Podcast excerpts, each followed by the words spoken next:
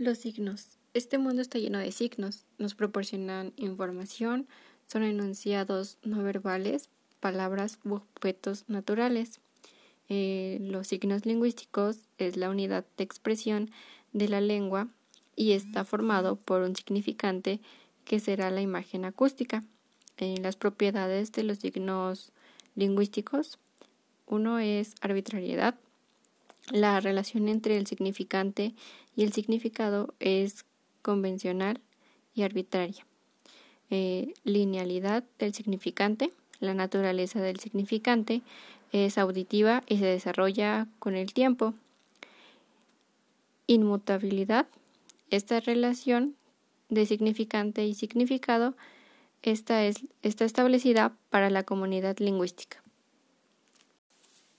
Bienvenidos a mi podcast. ¿Sabías que la ley Olimpia es impulsada por Olimpia Coral Melo? Busca frenar y castigar la violencia digital hacia las mujeres, penalizando el acoso y la difusión de los llamados PACs, que son imágenes, videos o audios con contenido sexual sin consentimiento de las víctimas. La reforma aprobada busca sancionar la difusión de contenido íntimo sin consentimiento que afecta la vida privada de las personas, su intimidad, dignidad y libre desarrollo de su personalidad. La ley Olimpia obliga a la autoridad competente a bajar o bloquear de los espacios públicos los contenidos difundidos sin consentimiento de las personas denunciantes, como medida de precaución e inhibición de la conducta conocida como violencia digital.